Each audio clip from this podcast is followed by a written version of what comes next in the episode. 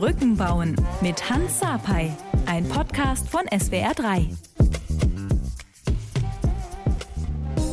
Es ist 8.45 Uhr und ähm, ich bin in meinem Podcast Brücken bauen mit Dr. Nakuleng, ähm, der sein, sein, sein Vater kommt, stammt aus Jamaika, ne? Seine Mutter aus, aus Ghana so, so, so wie ich auch. Und ähm, wir sehen uns, aber es ist ein Podcast. Also wir brauchen jetzt nicht so viel ähm, Bewegung hier reinzubringen. Aber es ist schön, dass ich dich sehen kann, Naku. Ähm, weil ähm, wenn man mit jemandem redet, ist immer ganz schön zu sehen, wie, wie, wie er lacht oder weint oder die Emotionen. Und ähm, ich freue mich einfach auf, auf den Podcast mit dir auf deine Anregungen, wie du ähm, groß geworden bist, was du erfahren hast. Ähm, darum geht es einfach in meinem Podcast, um andere Menschen äh, mitzunehmen, ähm, ähm, Anreize zu geben. Wo erwische ich dich denn gerade? Ähm, du hörst mich gerade aus Fürstenfeldbruck, das ist nahe München. Ähm, bin da vor einigen Jahren hingezogen, damals für die Promotion. Es kam ein toller Mann auf mich zu und hat gesagt, hey, willst du nicht hier herkommen, an der Uni lernen und promovieren. Das habe ich dann gemacht, habe hier meine Doktorarbeit geschrieben und bin dann hier geblieben wegen der Liebe. Ich glaube, der Grund könnte schöner nicht sein. Ich hoffe, dass du mich heute zum Lachen, aber nicht zum Weinen bringst. Beides ist ja schon angedroht.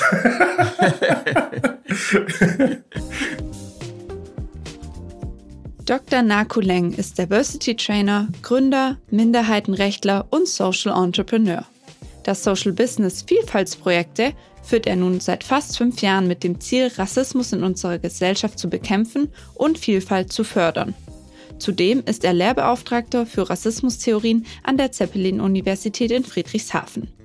Neben seinem heutigen Engagement für armutsbetroffene Migrantinnen engagierte er sich in der Vergangenheit als American Football Trainer in der Jugendbundesliga sowie Landesauswahl. Seinen Bachelor in Soziologie mit dem Nebenfach Rechtswissenschaft ergänzt er durch einen Master in Politics, Administration and International Relations. 2021 verteidigte er seine Dissertation zu Rassismus in Deutschland an der Universität München. ach, gar, gar nicht, gar nicht. Aber ich habe ja schon eben gesagt, ähm, ähm, du bist, ähm, du wurdest in Deutschland geboren, bist aber ähm, oder warst britischer Staatsbürger. Wie, wie kam es dazu? Das ist verrückt. Ähm, da steigen wir direkt in meine Arbeit ein, weil ich bin in Deutschland geboren, in Mainz am Rhein. Ähm, ein bisschen später als Rosenmontag an Aschermittwoch. Rosenmontag, da kommen einfach keine Kinder auf der Welt am Rhein. Und damals war es ja noch so, dass das Jus Sanguinis gilt, das heißt das Blutsrecht, also die Vorstellung, Deutsch konnte nur sein, wer von deutschen Eltern abstammt. Und da meine Eltern beide keine Deutsche waren, wurde ich mitten in Deutschland geboren, aber als Ausländer, damals als britischer Staatsbürger. Und es war dann erst viele, viele Jahre später in meiner Jugend, wo ich dann gesagt habe, ich will mich einbürgern lassen, weil es war mein großer Traum, für die Jugendfootball-Nationalmannschaft zu spielen. Und da musste ich Deutscher für werden. Und ich habe dann, nachdem ich diesen Traum verfolgt und mich einbürgern ließ, habe ich erst verstanden, wie viel es bedeutet, sich einbürgern zu lassen. Aber ja, es war eine Zeit, in der man sagte, obwohl du hier geboren bist, gehörst du erstmal nicht dazu. Und es ist zum Glück heute anders. Weil ganz genau, wie du sagst, heutzutage ist es anders. Wenn du ähm, hier geboren wirst, dann bist du, kriegst du die deutsche Staatsangehörigkeit. Deswegen hat mich das so, ähm, wollte ich das nochmal nachfragen, weil ich auch davon ausgegangen bin, so dass es schon damals so war. Aber wie du es erzählst, ähm, ja, es ist, es waren andere Zeiten, schwierige Zeiten. Ähm, dann fangen wir auch direkt an. Du bist in Mainz geboren. Ähm, wie hast du deine Kindheit in Deutschland erlebt? Ähm, meine Kindheit, die war höchst ambivalent, widersprüchlich in bester Form. Einerseits gab es ein total glückliches Element. Ich bin im ländlichen Raum aufgewachsen in Rheinland-Pfalz, habe dort zwischen den Weinbergen gespielt, ähm, habe viele Freunde gehabt, wurde gewertschätzt, habe eine schöne Zeit gehabt, Eltern, die mich lieben und sich um mich kümmerten. Und andererseits war meine Kindheit geprägt von dem allerersten Moment, in der Sonderrolle zu sein, ausgeschlossen zu sein, immer wieder zu hören, dass ich anders bin aufgrund meiner Hautfarbe, immer wieder auch angefeindet, ähm, beleidigt zu werden aufgrund meiner Hautfarbe und dann später in meiner Kindheit auch zu erleben, was Armut bedeutet, als ich mit meiner Familie im Hartz-IV-Bezug war und dann immer wieder das Geld nicht da für, war für Schulbücher, für Reisen, für Klassenfahrten, ähm, für Hobbys. Und deswegen ist meine Kindheit von einer Ambivalenz geprägt zwischen glücklichem ländlichen Leben oder Vorstadt ist wahrscheinlich besser. Das war ähm, 10, 15 Kilometer vor Mainz, aber doch umgeben von Weinbergen und auf der anderen Seite echter Diskriminierungs- und Ausschlusserfahrung. Ja, wie du, wie du das erzählst, hört sich sehr, sehr schön an, so wie du ländlich aufgewachsen bist. Das ist ja, das, das, das heutzutage gibt es das so nicht mehr so und ähm, aber auf der anderen Seite müssen wir nochmal darüber reden, aber ähm, wann ist dir zum ersten Mal bewusst geworden, so richtig bewusst geworden, dass du, ja, dass du anders bist, schwarz, dass die Leute, dass du da rausstichst? Ich glaube, dass das Witzige ist, Hans, ich weiß nicht, wie es bei dir ist, aber bei mir war es immer so, meine Eltern haben mir früh immer gesagt, you're African. Das heißt, es war keine. es, war, es war keine schwarze Identität, es war eine afrikanische Identität. Das war wichtig. Wir hatten afrikanische Bilder an den Wänden hängen. Meine Eltern fanden es wichtig, dass ich auch an mancher Stelle mir auch ab und zu Dokus, Filme anschaue, in der Kindheit, ganz frühen Kindheit schon, haben wir die Fernsehserien geschaut, wo schwarze Menschen mit dabei waren. Das war sehr bedeutend. Der, like, ich weiß noch, wie meine Mutter sagte, der Black People on TV. Und das war der eine Moment. Aber es war immer eine positive besetzte Identität. Sie war unumkämpft, sie war schön, sie war emanzipierend, weil sie in irgendeiner Form etwas Eigenes, was Schönes, was Wertbringendes hatte. Und als ich das erste Mal verstand, dass andere Menschen schwarz sein als eine Form der Minderwertigkeit wahrnehmen, als eine Form etwas nicht Wertvollen wahrnehmen, das war im Kindergarten. Das war im Kindergarten, als mich Kinder dort beleidigten, ähm, Kinder mich dort angriffen, weil ich eine andere Hautfarbe hatte. Und es auch Kinder gab, die nicht mit mir spielen wollten, weil ich eine andere Hautfarbe hatte. Und das war wohl die älteste Erinnerung, die ich hatte an ausgegrenzt sein und der Wahrnehmung, dass Menschen ein Problem damit haben, dass ich anders aussehe und deswegen anders bin. Aber was macht das mit so, so einem Kind, wenn, wenn, wenn du so jung bist und dann ähm, wollen andere Kinder nicht mit dir spielen, weil du, weil du anders aussiehst? Ähm, jetzt ist es so, dass ich das natürlich aus verschiedenen Seiten und Perspektiven mitbekomme. Heute ähm, in meinem Sozialunternehmen Vielfaltsprojekte tun wir auch immer wieder ähm, Jugendeinrichtungen, ähm, pädagogische Einrichtungen begleiten und ich lerne junge kind Menschen kennen, Kinder, Jugendliche kennen, die das auch heute noch in Deutschland erleben und auch heute noch dieses Gefühl haben, ähm, nicht immer dazugehören zu dürfen. Und ich glaube, was das mit den Leuten macht, ist eine Verletzung, eine tiefe Verletzung. Es ist eine Unsicherheit. Es ist auch dieses Spannungsverhältnis zwischen, ich kann es nicht ändern und ich bin auch nicht schuld. Weil man kann sich ja nicht weiß machen, man kann sich ja nicht deutsch machen, man kann sich ja nicht christlich machen. Und zugleich ist man ja so unglaublich wenig schuld daran, dass Menschen einen deswegen anders behandeln. Und dieses Gefühl von, mir, mit mir passiert was, ich werde diskriminiert, ich werde angegriffen und zugleich kann ich daran nichts ändern und ich bin ja auch nicht schuld. Er löst ein unglaubliches Gefühl der Ohnmacht aus, der Unfähigkeit zu handeln, der Unfähigkeit, was zu sagen. Und deswegen ist es so unglaublich entscheidend, dass wenn wir in diese Organisation reingehen und mit diesen jungen Menschen arbeiten, und diese Arbeit machen auch viele andere tolle Menschen, ist sie im wahrsten Sinne des Wortes zu empowern sie wieder stark zu machen und ihnen dabei zu helfen, diese Ohnmacht zu verlassen und irgendwie Worte zu finden. Weil ich, ich kann mich, ich kann mich an, an meine Zeit erinnern. Ähm, bei mir war es jetzt nicht so, ähm, dass meine Eltern gesagt haben, ey, wir sind Af African, guck mal, was, was, wie wir sind, wie unsere, deine Vorfahren sind, wie wir aufwachsen. Bei uns war es eher so, okay, wir sind in Deutschland, ähm, wir müssen uns hier wir versuchen uns hier anzupassen. Ähm, wir, wir haben einfach schon gemerkt, natürlich, wenn du mit deiner Community zusammen warst, dass, dass es anders ist, dass, dass wir mehr ähm, lustiger sind, dass wir mehr Musik hören, dass wir mehr Freude haben. Das, das, das wurde einfach, das war Normalität, sage ich mal so. Ne? Das heißt, du hast dann so Community ganz stark als Rückzugsraum erlebt. Wie war denn dieser Moment, diesen, diese, dieser Community-Moment? Hast du den heute auch noch? Hm, ja, nein.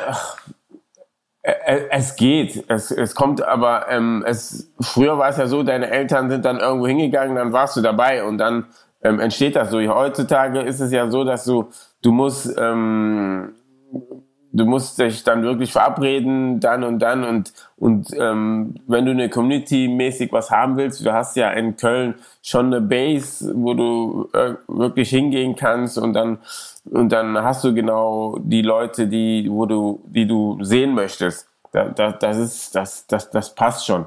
Aber ähm, nochmal zurückgekommen auf ähm, Kindheit oder so. Bei mir war es eher so, besonders in meiner Kindheit, Jugend jetzt anders. Aber ich habe versucht, ähm, unsichtbar zu sein, nicht aufzufallen. Verstehst du? Nicht aufzufallen, nicht negativ aufzufallen. Ähm, und das äh, merke ich auch mit, mit, mit vielen Leuten, mit denen ich jetzt rede, die auch meine, so meine Generation sind, dass, dass das bei denen auch so war. Wir waren Natürlich, weil wir auch, glaube ich, so ein bisschen geprägt ähm, waren von unseren Eltern, die gesagt haben, ey, bloß nichts mit der Polizei zu tun haben, nicht kein Ärger haben. Und, und ähm, da hat, hat was mit uns gemacht im Kopf, dass wir gesagt haben, so, okay, wir dürfen nichts, da darf nichts passieren, nicht, dass irgendwas zu unseren Eltern durchdringt. Ähm, also versuchen wir ganz ruhig zu bleiben unter dem Radar. Wir sind zwar da, da kann nichts Negatives passieren, weißt du, keiner kann dich beleidigen, keiner kann ähm, irgendwas Schlechtes sagen. Und glaube ich, so sind viele auch aufgewachsen. Und jetzt ist irgendwie die Zeit bei mir auch persönlich, wo ich sage, ey, jetzt muss, will ich laut sein, stark sein, ähm, Aufmerksamkeit schaffen und, und so. Es ist, es hat, es, es hat was gedauert, aber ähm, es ist ja nie zu spät. Und es ist echt nie zu spät. Wenn, in solchen Momenten denke ich immer an dieses tolle Lied von Selina Bostik, Nie wieder leise. Das ist eine schwarze Background-Sängerin, die ein Lied geschrieben hat, das ganz stark den Aspekt wahrnimmt, zu sagen, ich will nicht mehr leise sein angesichts von Diskriminierung, ich will jetzt laut sein. Aber Hans, ich finde es interessant, dass du gesagt hast, in deiner Jugend hast du versucht, unauffällig zu sein, leise zu sein. Was mir aber auffiel, als ich schon ganz jung war, dass manchmal war ich einfach nur irgendwo. Ich bin einfach nur die Straße lang gelaufen und Leute griffen einen an. Mhm. Weil es sie so sehr störte, dass man einfach war, wer man ist. Dass man einfach mhm. schwarz war, so mitten in Deutschland. Und das fanden die so unerhört. Und das haben sie als Provokation gesehen. Hattest du manchmal, hattest du das Gefühl, dass das funktioniert hat? Hast du dich verstecken können? Ach, ähm, Nein, natürlich, natürlich konnte ich mich nicht verstecken. Das ist, ähm, du, du, du bist aufgefallen, normal, aber ähm, es hat auf, auf eine andere Seite hat es funktioniert, weil ich ähm, ja doch versucht habe, ähm, nicht aufzufallen im negativen Sinne, sagen wir mal so, dass, dass, dass man, dass man sagen kann, oh, guck mal, die, die Schwarzen haben wieder das und das gemacht, weißt du, wo die eigentlich drauf hinaus wollen, so. Und aber aufgefallen, natürlich, egal, ich bin, wenn ich, wenn ich einkaufen gegangen bin mit meiner Mutter und ein anderes Kind mit da war und gesagt hat, Mama, Mama, guck mal, da ist der Endpunkt, Punkt. Und die Mutter und oder das Kind hat das nicht mal gesagt.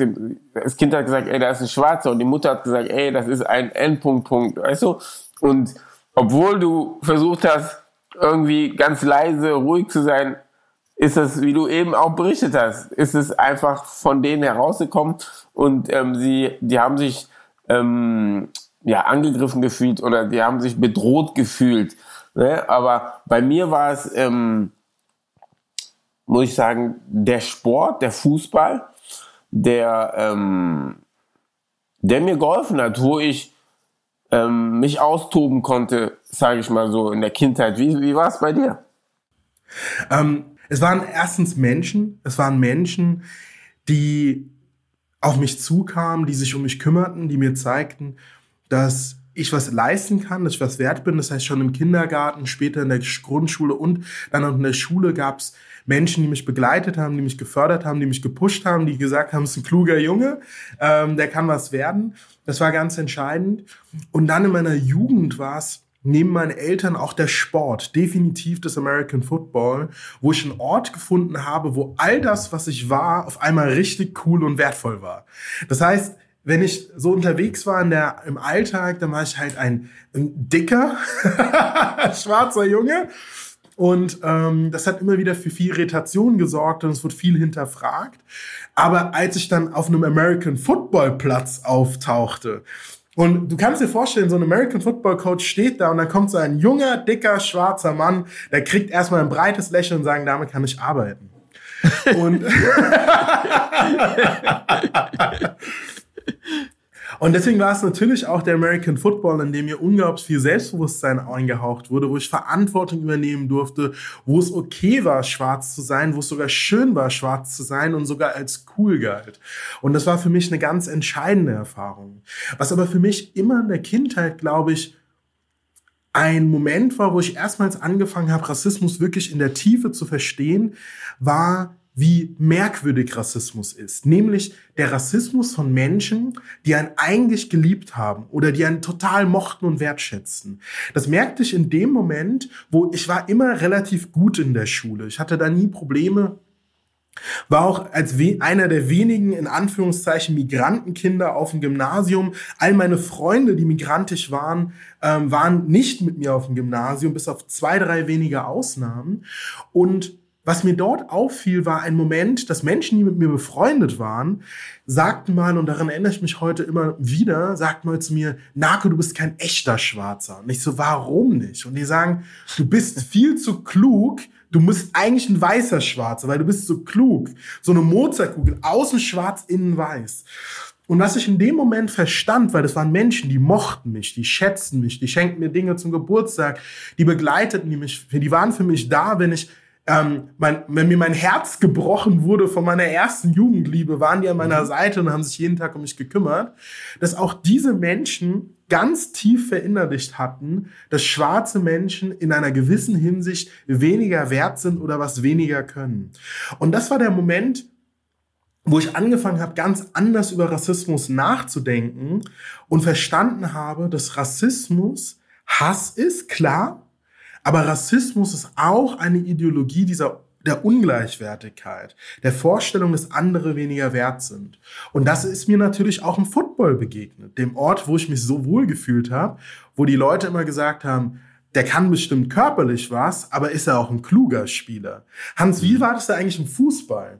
Die Leute haben dich bestimmt für fit gehalten, aber haben sie dich auch für klug gehalten? Für einen guten Taktiker und Strategen? Wie war das im Fußball für dich? Ja, erstmal, erstmal wollte ich ja nochmal zurückkommen, wo du gesagt hast, ähm, dass, dass, dass sie gesagt haben, du bist eigentlich zu klug für, dass du ein Schwarzer bist.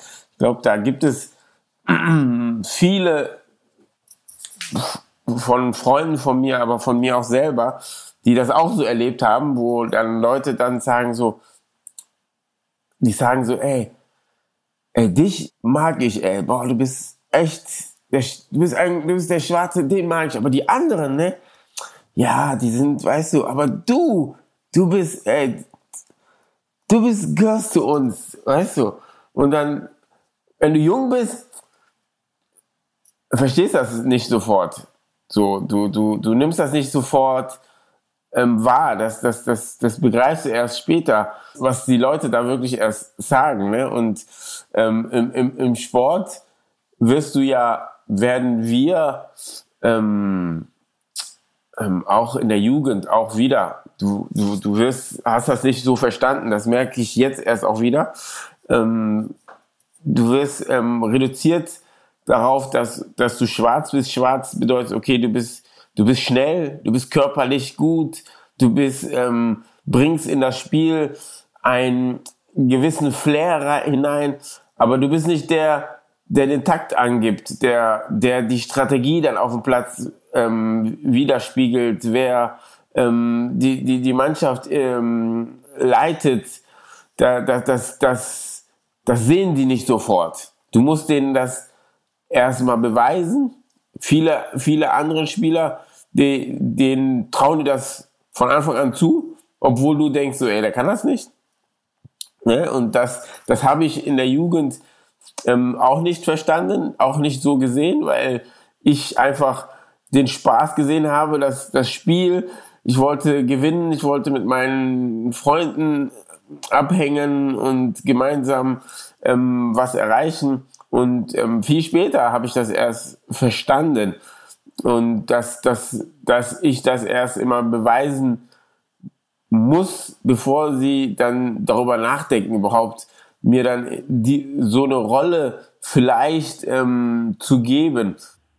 Und Hans, da, da, kommen, da kommt direkt der Rassismusforscher mir durch, die alten Stereotype vor. Diese Reduktion des schwarzen Mannes auf den Körper, die Vorstellung, der Schwarze, der hat einen tollen Körper und der hat aber einen schlechten Geist einen wenig klugen Kopf. Und diese Vorstellung findet man immer noch wieder, dass die Leute, wenn sie sagen, hey, ich habe positive Vorurteile über schwarze Menschen, dann sagen sie, ja, die können doch gut tanzen, die können schnell rennen und die sind toll im Basketball. Und am Ende ist es aber so, dass hinter diesen positiven Vorurteilen das ganz starke Bild steckt, der Schwarze hat einen tollen Körper, aber einen schlechten Geist. Und diese dieses Reduziertsein auf bestimmte Merkmale oder Fähigkeiten ist ein Riesenproblem, weil was ist, wenn ich ein junger schwarzer Mann bin, der Geigenspieler werden will? Was ist, wenn ich Professor werden will? Was ist, wenn ich nicht was mit meinem Körper, sondern mit meinem Geist machen will, aber alle denken, ich kann nur schnell rennen? Und das schädigt Leute in ihren Verläufen. An dieser Stelle will ich aber auch mal sagen, weil die Leute dürfen das nie falsch verstehen, ich bin so gern schwarz. Es ist so schön. ich bin, das kann ich heute mit einem ganz großen Selbstbewusstsein sagen.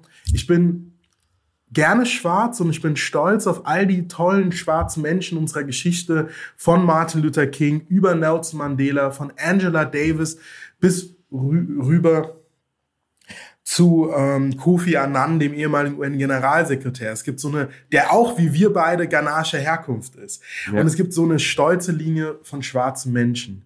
Und als ich dir dann zuhörte und du erzähltest von den Momenten, die du erlebt hast in der Jugend und gerade dieser Moment, du bist anders als die anderen Schwarzen, diese dich als eine Ausnahme erzählen du bist anders, du bist was Besonderes, ist halt natürlich eine typische Strategie, die immer wieder Minderheiten erleben.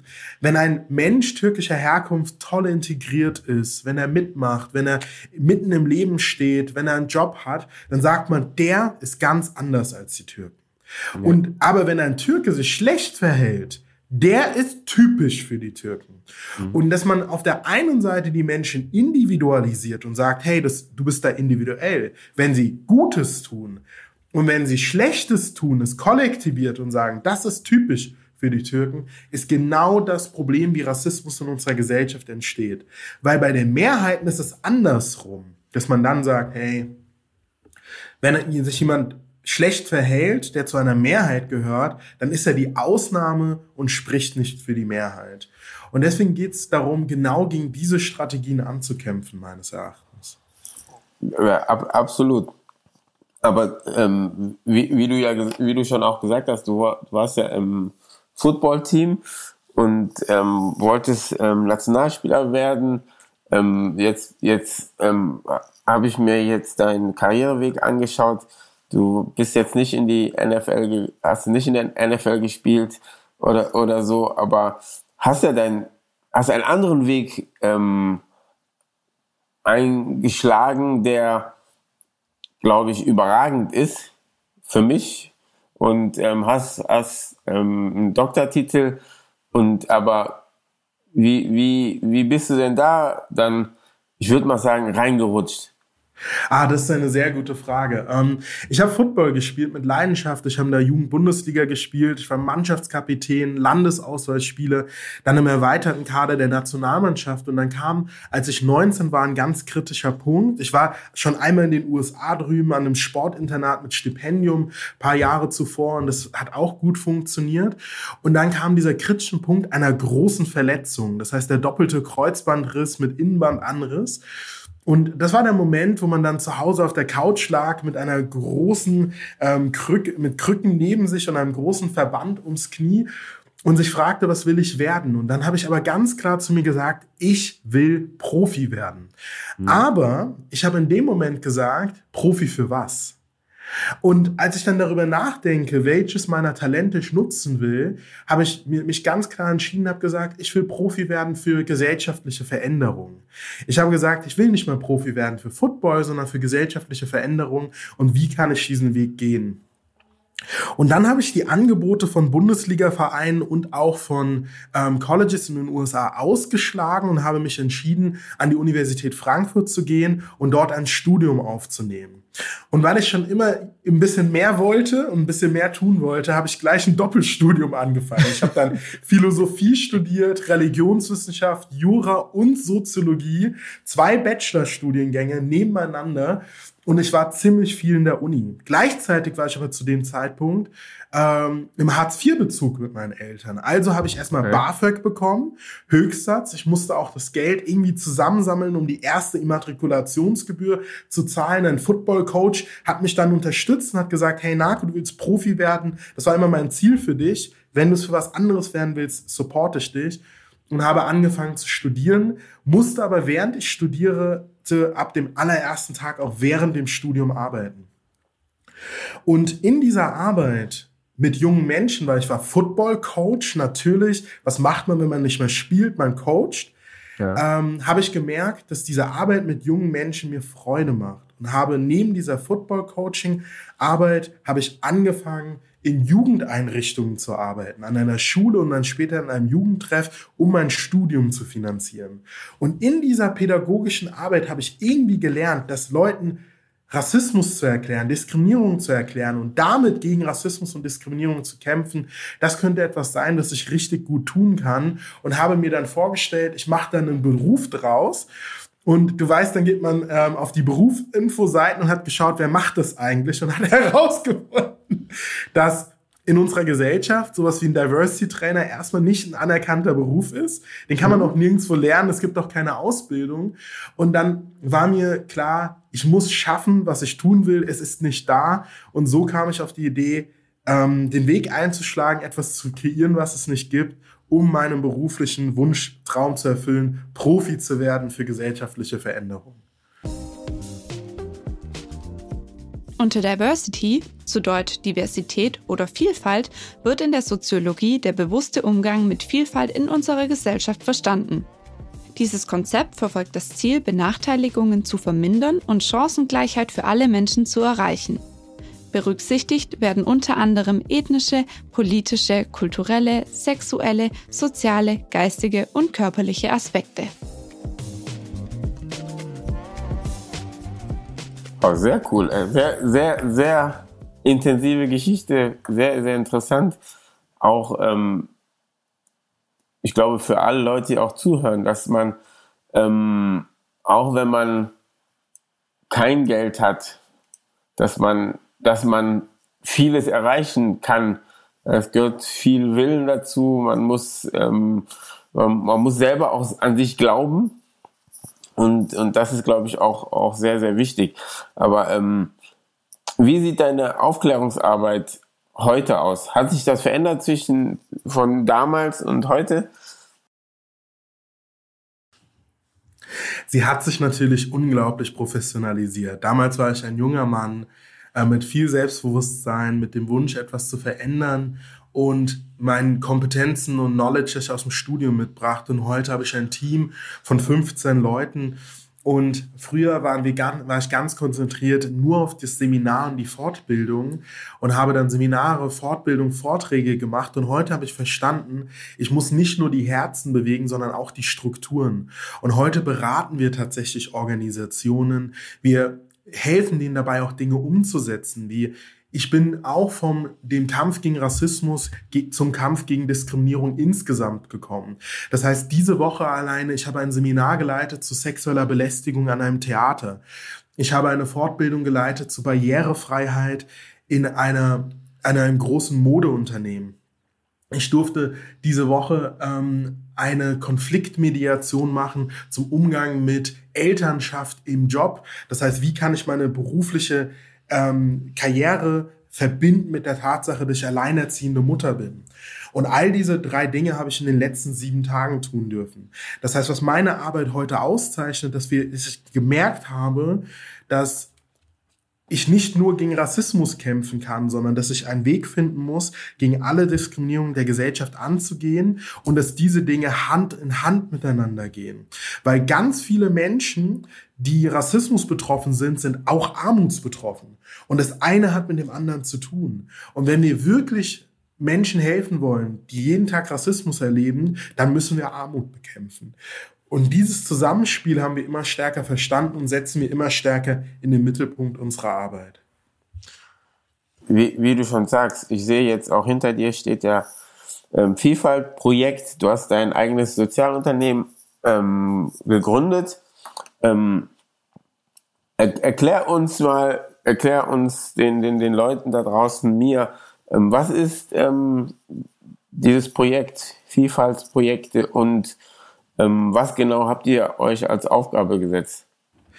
Ähm, Vielfaltsprojekt ist ein Sozialunternehmen, sitzt in Fürstenfeldbruck. Es ist ein Ort, an dem ein Team zusammenkommt, das vielfältiger nicht sein können. Wir haben einen homosexuellen Psychologen, wir haben eine feministische Staatswissenschaftlerin, wir haben eine hochmotivierte ähm, Trainerin, die interkulturelle Kommunikation studiert hat. Wir haben mich in dem Team. Wir haben junge Leute, wir haben schwarze Menschen, wir haben muslimische Menschen. Wir alle kommen zusammen mit der Vision, eine vielfältige, eine diskriminierungsfreie Gesellschaft zu gestalten. Wir haben natürlich auch einen jungen weißen deutschen Mann, der keinerlei Diskriminierung erlebt, der dieses Projekt aber aus tiefstem Herzen mitträgt und auch mit dabei ist. Das heißt, es ist eine Organisation, die den Wunsch hat, Menschen dabei zu begleiten, Lösungen zu finden. Weil wir haben erlebt, dass ganz oft und wichtigerweise wird Diskriminierung angemahnt. Und was passiert denn aber in diesem entscheidenden Moment, wenn sich dann ein Verein, ein Verband, ein Unternehmen, ein Theater hinstellt und sagt, okay, wir haben erkannt, wir behandeln Frauen anders. Wir stellen nicht genug Menschen mit Migrationshintergrund ein. Wir helfen nicht genug Leuten dabei. Ja, es wurden Leute, die bei uns in unser Amt gekommen sind, wurden diskriminiert, als sie einen Antrag gestellt haben. Wie können wir das nun verändern? Und was wir gemerkt haben, es gibt ein großes Defizit in unserer Gesellschaft. Wer kann den Leuten dabei helfen, diese Veränderung dann zu machen? Und deswegen haben wir ein Unternehmen gegründet, dass Menschen, die eingesehen haben, dass sie ein Problem haben, dass ihr Unternehmen, ihr Verein, ihre Organisation, ihr Verband, ihr Museum, ihr Theater, ihr ähm, Freundeskreis ein Problem hat, dass wir denen helfen, Lösungen für diese Probleme zu finden und ihnen zu erklären, wie man denn jetzt diskriminierungsfrei handeln kann. Und das ist Vielfaltsprojekte. Und das macht, Hans, ich muss es sagen, richtig viel Spaß. Ja, wie, wie, wie du das schon erzählst, dann merkt man ja, dass du voll dabei bist, voll mit Freude, dass es dir viel Spaß macht. Ähm, ich, ich komme ja, ich komme aus dem, aus dem Fußball und ich glaube, da ist, liegt noch auch einiges ähm, ähm, auf der Straße, was verändert werden muss. Wie du schon auch gesagt hast, ähm, ob das Vereine, Verbände sind. Ähm, ich habe vor boah, 20, 25 Jahren gespielt und ähm, damals haben sie noch gar nichts getan, wenn du ähm, im Stadion auf dem Spielfeld ähm, beleidigt wurdest. Ähm, es hat sich weiterentwickelt in den Bereichen, dass ähm, die Verbände ähm, ähm, oder dass der Verband einmal im Jahr so eine Aktion gemacht hat, wo man, wo die dann, wo jeder Bundesliga-Verein auf dem Trikot ähm, keine Ahnung, was da stand, ähm, no, no to Racism stand oder irgend sowas oder ähm, dass die Mannschaften dann mit ähm, so Bannern rausgekommen äh, sind und das in der Hand hatten und zu zeigen, dass sie ähm, gegen Rassismus sind. Und aber ich habe bei dir in deinem ähm, ähm, Vielfaltsprojekt im Slogan gesehen, dass da steht Diversität aktiv gestalten. Ja. Was, was verstehst du darunter? Weil jetzt, jetzt das vom Vergleich vom Fußball ist, es ist gut, wir sind, die, die, die haben, wir sind, haben einen Schritt dazu getan, um Leute zu verstehen, dass, ähm, dass das nicht so okay ist. Aber ähm, ich finde, man muss, wie du das hier auch sagst, aktiv nochmal was verändern. Ja, und es fängt einfach damit an, welche Haltung ich zu dem Problem Rassismus annehme. Und das fängt an bei den Menschen, wo ich dir vorhin von erzählte, von den jungen Menschen aus meiner Kindheit.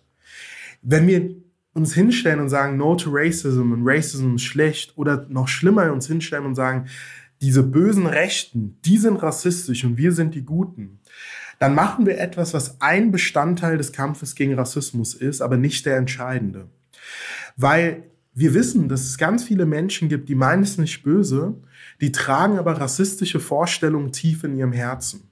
Und wenn wir hingehen und Rassismus tabuisieren und ganz weit von uns wegschieben und sagen, wir haben nichts damit zu tun, dann werden wir Rassismus nie verändern und bekämpfen und abschaffen. Und das soll das Ziel sein. Und deswegen geht es darum, auch sich einzugestehen und zu sagen, ja, rassistische Haltung tragen wir alle in uns und mit uns und diese müssen wir über, überkommen. Und deswegen ist es so, dass diese Kampagnen zu sagen, No to Racism, Stop Racism, die tun auch immer wieder Rassismus wegschieben von den eigenen Strukturen, so tun, als ob es ein Problem von da draußen wäre und dass wir das lösen können, indem wir einfach nur Nein sagen. Aber was der Rassismus mit der Gesellschaft, mit dem Fußball, mit Verbänden macht, ist natürlich, dass der Rassismus manchen Menschen mehr Chancen gibt als anderen. Rassismus sorgt dafür, dass es manche Menschen weniger wahrscheinlich schaffen, nicht nur Fußballer, sondern Fußballtrainer zu werden dass es weniger Menschen schaffen, die Rassismus betroffen sind, in Funktionen in Verbänden zu kommen. Und deswegen bedeutet es, gegen Rassismus in einem Fußballverein, in einem Fußballverband zu kämpfen, auch zu, die Frage zu stellen, hey, wenn draußen auf unserem Fußballplatz 80 Prozent der jungen Menschen Migrationshintergrund haben, aber in unserem Fußballvorstand alle weiß sind, warum? Warum schaffen es die jungen Menschen da draußen, nicht in unseren Fußballvorstand, um mitzureden, mitzubestimmen. Das heißt, der Kampf gegen Rassismus ist auch dafür zu sorgen, dass die Mitbestimmung von Minderheiten, von Rassismus betroffenen Menschen steigt. Und das kommt in diesen ganzen Kampagnen meines Erachtens viel zu kurz. Rassismusbekämpfung ist auch aktive Gestaltung. Das heißt, dass es Regelwerke gibt. Das heißt, wenn heute jemand die Frage stellt, ähm, was ist denn das standardisierte Verfahren, um mit Rassismusfällen im Fußball umzugehen, dann steht da leider eine Leerstelle. Wir brauchen nämlich mehr als ein verbales Bekenntnis, sondern wir brauchen klare Guidelines und Richtlinien, was im Fall einer Diskriminierung passiert, was passiert, wenn wir rassistische Fangesänge in einem Stadion haben, was passiert, wenn ein Spieler rassistisch beleidigt wird, was sind die Dinge, die dann geschehen müssen, damit eine Sicherheit herrscht von den Menschen, die das alltäglich erleben, dass gehandelt wird, wenn was passiert. Da bin ich absolut, absolut bei dir. Da, da, da muss, wie du sagst, da müssen Richtlinien hin, dass jeder weiß, wenn, wenn das und das passiert, dann ist, ist die Konsequenz da, kommt daraus. Ähm, was ich, aber auch viele anderen, ähm, glaube ich, oft erleben, ist, ob es auf dem Fußballplatz ist oder alltäglich, wenn irgendwas Rassistisches passiert oder heutzutage im Social Media Bereich und du sagst jemanden, ey, das war rassistisch, dann fühlen die sich ja ähm, angegriffen und, und die denken, und das Erste, was aus denen rauskommt, sagt, ich bin kein Rassist. Hab ich gesagt, ich habe nie gesagt, dass du ein Rassist bist. Ne?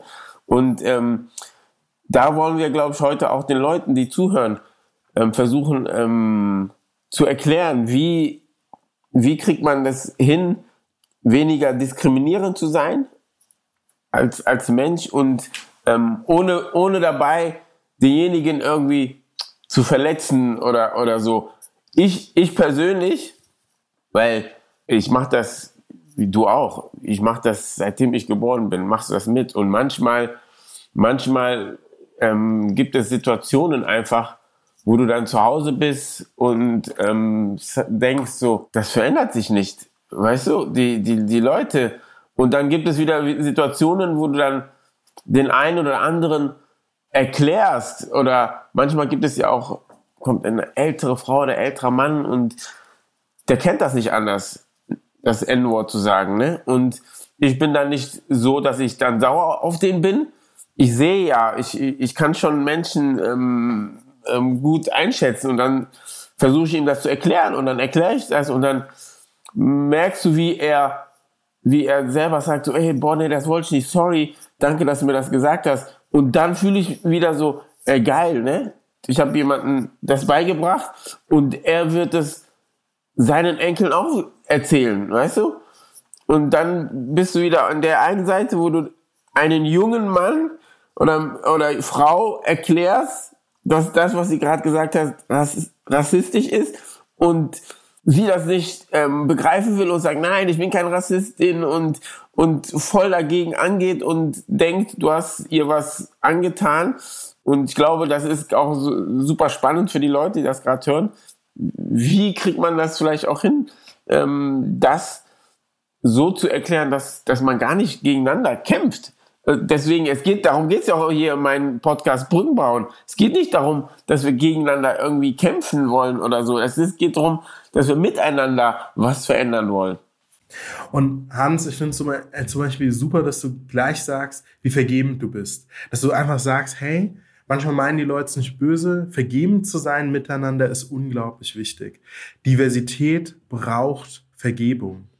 Das, was ich auch wichtig finde, ist aber auch zu sagen, du darfst manchmal frustriert sein. Ich finde es so stark. Du sagst, manchmal habe ich keine Lust, ich bin frustriert. Das darf man sein, weil es ist für viele Menschen, auch für mich, ein lebenslanger Kampf, wo man mal frustriert sein darf. Und nun zu deiner Frage. Ich glaube, einen Teil der Antwort hast du schon selbst gegeben, den anderen Teil will ich dazu setzen.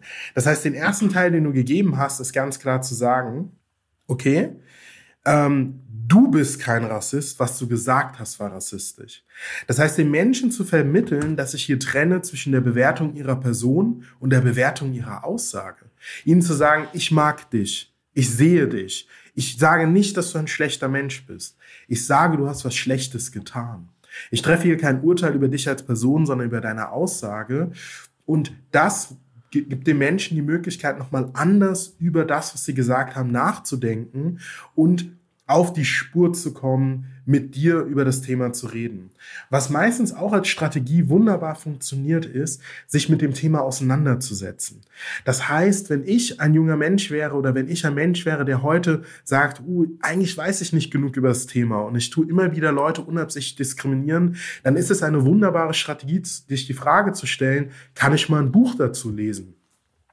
Und ich schnapp mir vielleicht das Buch Exit Racism von meiner guten Freundin Tupoka, um über Rassismus mehr zu lernen. Vielleicht sage ich, ich gehe mal in ein Seminar dazu von Vielfaltsprojekte. Vielleicht sage ich, ich höre mir einen Podcast an, der sich mit Diskriminierung auseinandersetzt oder schaue eine Doku.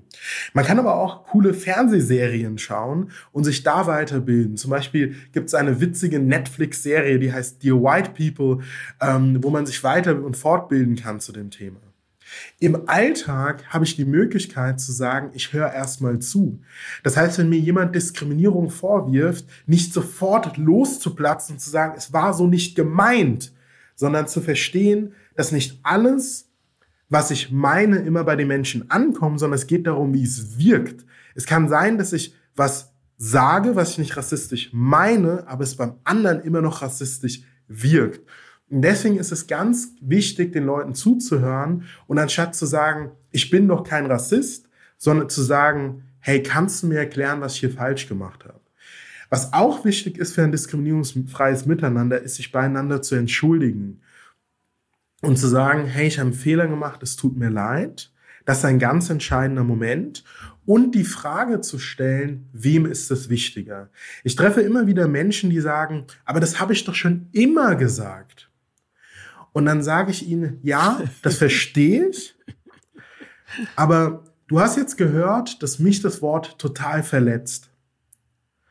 Und ist es dir wichtiger, das Wort sagen zu dürfen, weil du es schon immer gesagt hast, oder ist es dir wichtiger, dass du mich nicht verletzt? Was ist dir wichtiger? Und wenn man diese Frage stellt, wie wichtig ist dir das Wort? Wie viel Wert bringt es dir? Wie viel Mehrwert? Dann kommt man oftmals in ein ehrliches Gespräch, dass die Leute sagen, okay, wenn ich Menschen so tief damit verletze, dann höre ich auf, es zu sagen, weil eigentlich ist mir das Wort gar nicht so wichtig. Und das sind alles Strategien für einen Alltag, in dem wir ein bisschen besser miteinander umgehen. Ja, ja, aber du, du, du sagst das jetzt so einfach, weil du dich damit natürlich auseinandersetzt, ne?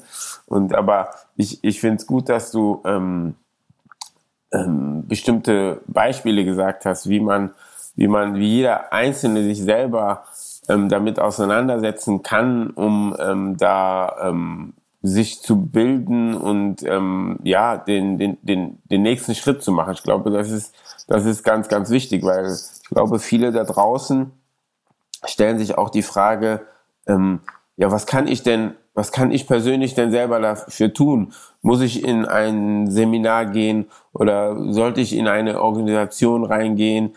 Ähm, was mache ich in meinem privaten Umfeld, wenn irgend sowas passiert und so. Da, da stellen sich, glaube ich, ganz viele immer diese Fragen, ähm, was kann ich persönlich ähm, tun? Und da hast du eben natürlich auch schon einiges oder vieles gesagt. Wo man und Hans, ich will da direkt kann. mal oben drauf satteln und sagen, hey, man könnte spenden. Man könnte sagen, ich spende für eine Organisation, die sich gegen Rassismus einsetzt. Man könnte es im Alltag sagen, ich grüße. Zum Beispiel Studien zeigen uns, dass Menschen, die schwarz sind oder Frauen, die Kopftuch tragen, werden viel, viel weniger im Alltag von anderen Menschen gegrüßt. Das heißt, Antirassismus kann sein, ich sehe diese Menschen, ich grüße. Was auch eine ganz kleine Sache sein kann, ist, ich frage die Menschen nicht wo erst, zuerst, wo sie herkommen, sondern zum Beispiel nach ihrem Lieblingsessen. Das heißt, ich lerne die Menschen erstmal kennen, frage ihnen ganz viele anderen Fragen und dann, wenn wir uns kennen, einige Monate, dann frage ich, wo kommst du denn eigentlich her? Mhm. Und setze ihre Herkunft, ihre Identität nicht mehr in den Mittelpunkt ihrer Person. Was ich auch im Alltag machen kann, ist, dass wenn ich sehe, dass jemand rassistisch diskriminiert wird. Und ich habe mich vielleicht nicht getraut, in dem Moment halt, stopp, nein zu sagen, habe ich immer noch die Chance, mich danach um die Person zu kümmern, die es passiert ist. Ich kann der Person was zu trinken bringen. Ich kann mich neben sie stellen. Ich kann sie trösten. Ich kann sagen, ich finde das falsch. Ich kann sie bestätigen und sagen, hey, weil ganz oft ist man sich auch unsicher, war das jetzt rassistisch oder nicht? Man kann die Person bestätigen, sagen, ich habe das auch so gesehen und ich will dein Zeuge sein. Lass uns das zusammen aufarbeiten. Das heißt, wir müssen mutiger im Alltag sein, Leute zu unterstützen. Und dieser Moment der Unterstützung ist nicht nur der Moment, wenn es gesagt wird, sondern es ist auch der Moment, wenn Menschen etwas passiert ist und sie danach Hilfe brauchen, Unterstützung brauchen, es zu verarbeiten. Und manchmal können wir auch einfach die schöne Geschichte erzählen. Ich habe eine Freundin von mir, die sagt, ihre Familie hat immer furchtbar schlimm über Flüchtlinge geredet. Weißt du, was die gemacht hat? Sie hat angefangen, ehrenamtlich mit Flüchtlingen zu arbeiten und hat dann immer die ganzen positiven Geschichten erzählt. Sie hat gesagt, hey du, ich kenne einen Flüchtling, der ist toll, der kümmert sich, der ist total liebevoll, der hat sich echt um jemanden gekümmert, der hat kostenlos einen Schrank für die Nachbarin aufgebaut, wollte auch kein Geld für haben. Und sie hat angefangen, in ihrer Familie ganz viele positive Geschichten über Flüchtlinge zu erzählen. Und das hat einfach dafür gesorgt, dass sie nicht mehr sagen konnten, alle Flüchtlinge sind schlecht. Und auch das ist schon eine kleine Strategie für einen antirassistischen Alltag. Erzählt tolle Geschichten über Ausländer, Flüchtlinge, Schwarze, Muslime und Menschen, die Kopftuch tragen. Und ihr könnt ein bisschen Antirassismus schaffen. Ab, absolut. Das, das ist, ist, wenn man, wenn man so darüber nachdenkt, was du sagst, ist das eigentlich, eigentlich logisch, ne? So, aber das, da, da muss man erstmal drauf kommen, ne? Dass dieses, wir, sind ja auch in dieser Gesellschaft eher immer da ähm, geneigt dazu, dass wir immer eher nur das Negative erzählen. Nicht, nicht das, das was, was schön ist. Ne? Und, und ähm, deswegen auch nochmal, wie, wie sieht denn so eine rassismusfreie freie Welt aus? Wie sieht eine ähm, rassismusfreie Fußballwelt aus oder äh, so, wo, wo ich sage so im Kleinen, aber eine ganze Welt so, aber vielleicht, vielleicht hast du äh, irgend so einen Ansatz.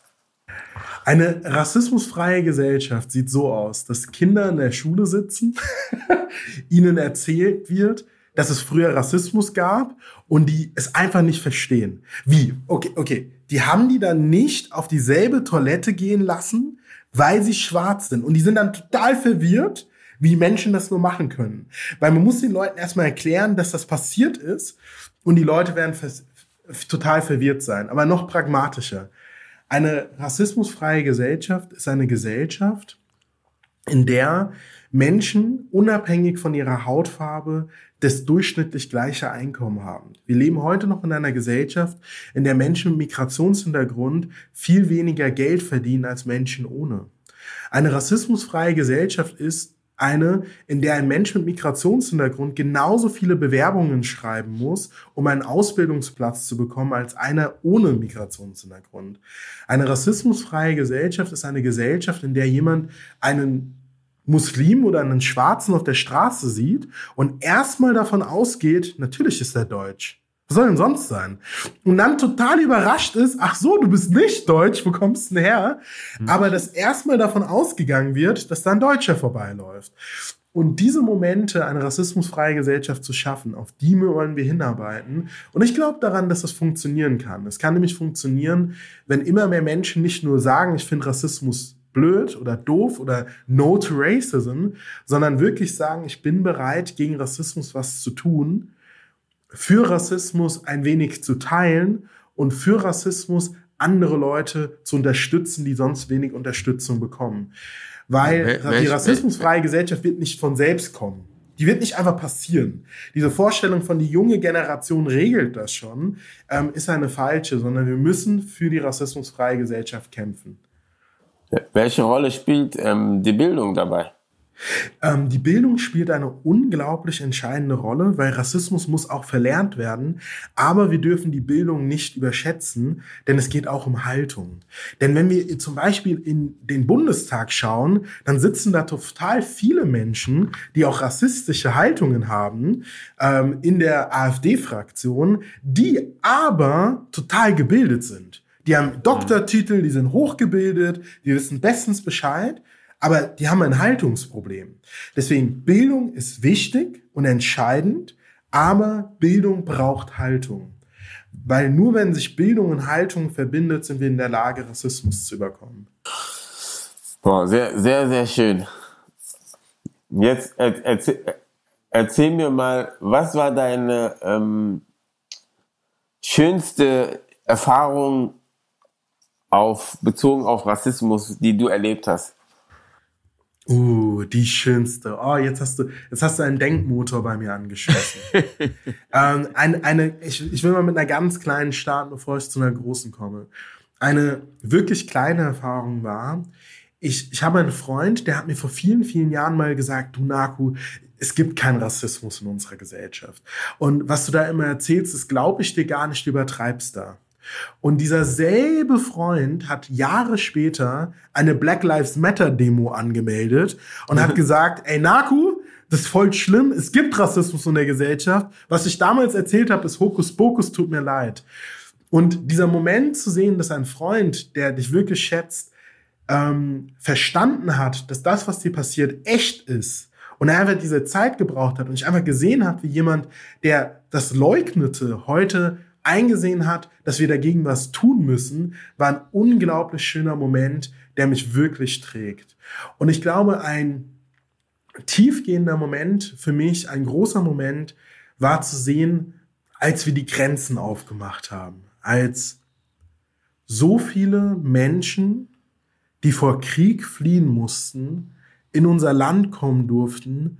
Und natürlich gab es ganz viele Leute, die sie beschimpft haben, die Flüchtlingsheime angezündet haben. Aber es gab auch Millionen von Menschen, die geholfen haben, die unterstützt haben, die Zeit gebracht haben, Geld gebracht haben, Kleidung gebracht haben und sich um Menschen gekümmert haben aus einer anderen Kultur, einem anderen Land, einer anderen Nation, einfach nur, weil sie Hilfe brauchten. Und wenn ich daran denke, wird mir immer noch ganz warm. Ich kriege immer noch so ein Kribbeln im Bauch. Ich weiß nicht, wie es dir da geht. ja, absolut. Ne? Ähm, es ist ja, ähm, wir, wir, selber sind ja auch ähm, aus Ghana nach Deutschland gekommen und ähm, sind eigentlich ähm, aus dem Land raus, weil, weil wir da Probleme hatten und ähm, haben ähm, deswegen Deutschland, Köln uns aufgenommen hat und uns eigentlich umarmt hat. Damals als Kind hast du dir da keine Gedanken gemacht, war das hast du gesagt, ey, das ist normal einfach, das, das, das ist so. Und ähm, dann, wenn du hier groß wirst, dann, dann siehst du ja auch Deutschland als dein, deine Heimat an und ähm, dein Zuhause. Und ähm, ähm, das alles, glaub, so dieses, diese schönen Momente mit Leuten, die, die, mit denen du groß geworden bist, aufgewachsen bist, die dir geholfen haben, die, die, die ähm, dich und deine Familie unterstützt haben, ähm, dass ihr nicht ähm, ähm, wieder abgeschoben ähm, werdet. Und das sind ja die, das sind die schönen Momente, die, die dann äh, das ausmachen in deinem Leben, die, die, ähm, denen das auch, die da gar nicht gesehen haben, wer, haben dich nur als Mensch gesehen und gesagt, ey, dem müssen wir helfen. Ähm, und das, das war, oder das ist ähm, immer noch ganz tief verank verankert bei mir und ähm, ja, das wird, das wird man auch nie vergessen. Ne? So, das wird das man nie vergessen, Hans. Und Hans, auch diese Momente wie jetzt machen mir Hoffnung. Überleg doch mal. Wir sitzen hier zusammen, ein, ein, ein, ein schwarzer Mann, der an Universitäten lehrt, ein schwarzer Mann, der, und du, ein schwarzer Mann, der im Fernsehen Menschen gesellschaftliche Missstände erklärt und wir sitzen hier zusammen und reden im Podcast zusammen. So etwas hätte es früher nie gegeben. So etwas gab es nicht. Und wir leben praktisch Fortschritt in diesem Moment, wo wir heute zusammensitzen. Und deswegen diese Momente, wo man sieht, heute gibt es Dinge, die gab es früher nicht, die machen irgendwie Hoffnung. Hey, du, du sagst es. Vor, keine Ahnung, 20 Jahren oder so hätte ich niemals gedacht, dass wir hier so sitzen, Podcast machen und ähm, ja, aber wie sieht das Leben in Deutschland für dich oder für mich auch in fünf Jahren aus? Ich glaube, das Leben in Deutschland sieht so aus, dass wir hoffentlich ein neues Antidiskriminierungsgesetz bekommen haben, weil das, was wir im aktuell haben, ist nicht gut. Ich glaube, das Leben in der Zukunft sieht so aus, dass wir hoffentlich mehr Vorbilder für Menschen mit Migrationshintergrund haben, ähm, in der Gesellschaft erfolgreich zu sein. Es, hoffentlich haben wir es geschafft, nicht in dieser Bundestagswahl, sondern in der nächsten Bundestagswahl ähm, die rechte Partei, die in unserem Bundestag sitzt, rauszukicken und ohne die wieder zurechtzukommen. Und ich hoffe, dass das Leben in fünf Jahren so aussieht, dass ich nicht nur tolle schwarze Fußballspieler da draußen sehe, sondern vielleicht auch Teammanager, Trainer, Verbandsfunktionäre und vielleicht ist in fünf Jahren sogar eine Frau DFB-Präsidentin. Das heißt, ich habe frohe Hoffnung, dass wir in einer Gesellschaft leben, die noch schöner ist als die, die wir heute haben. Ja, wel welche Botschaft würdest du gerne noch in die Welt hinaustragen, die dem Podcast hier zuhören? Ähm, was würdest du gerne noch, sagen? Ich glaube, zum Ende möchte ich wirklich noch mal einen Punkt ganz, ganz stark machen. Den, der am Anfang, weil du hast über mich viel über meine Kindheit und meine Jugend gefragt dass man Dinge voneinander trennt, die getrennt gehören. Zum Beispiel, ich erzähle immer, dass ich im Hartz-IV-Bezug mit meinen Eltern war und trotzdem hatte ich Eltern, die mich unglaublich geliebt haben und sich um mich gekümmert haben. Und manchmal, wenn die Leute hören, dass ich sage, ich war im Hartz-IV-Bezug, dann denken sich, niemand hat sich um mich gekümmert. Es wurde sich sehr gut um mich gekümmert.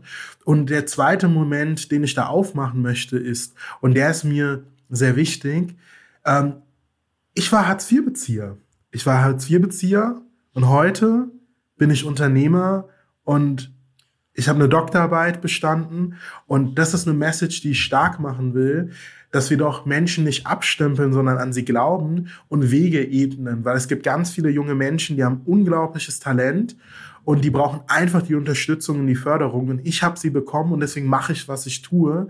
Und ich finde, wir sollten einen Weg finden, mehr jungen Menschen diese Förderung zuteil werden zu lassen. Aber auch, dass die jungen Leute, die uns zuhören, die vielleicht selbst wenig Geld haben, ähm, dass man denen sagt, hey, if you push, you can make it.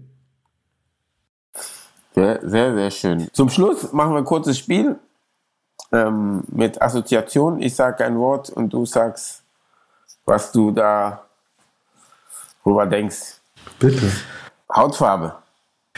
Uh, ähm, Du kannst auch mehr dazu sagen, wie du willst. Muss nicht ah. ein Wort noch sagen. Kannst dich, au kannst dich ausleben. Wenn ich an Hautfarbe denke, denke ich sofort an ein Merkmal, das wichtiger gemacht ist, als es sein sollte. Und gleichzeitig an einen Ort, ähm, der eine wunderbare Identität erzeugt. Das heißt einerseits an Rassismus, der entsteht, andererseits daran, dass es einfach auch schön ist, schwarz zu sein. Okay, Musik. Ähm, wenn ich an Musik denke heute, dann denke ich an Gregory Porter tatsächlich, weil ich heute Morgen, als ich aufgestanden habe, ein wenig Spoken Jazz gehört habe und der Mann macht fantastische Musik. Sehr schön. Ähm, Freiheit.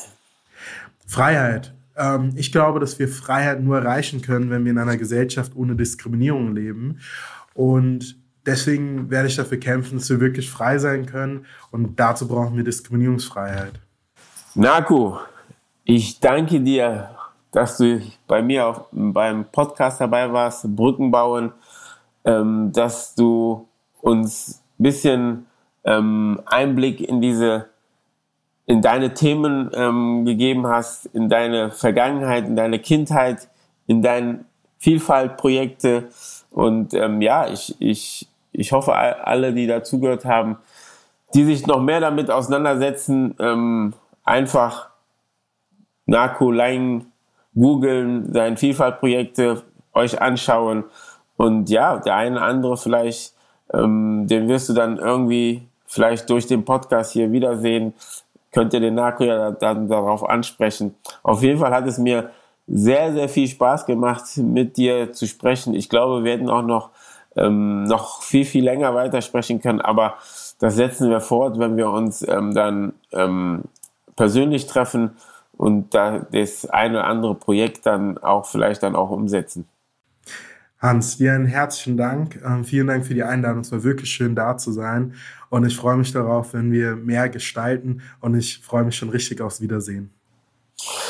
Also, Dankeschön. Schönen Tag, Naku. Ciao, Hans. Ciao, ciao. Brücken bauen mit Hans Sapai, ein Podcast von SWR3.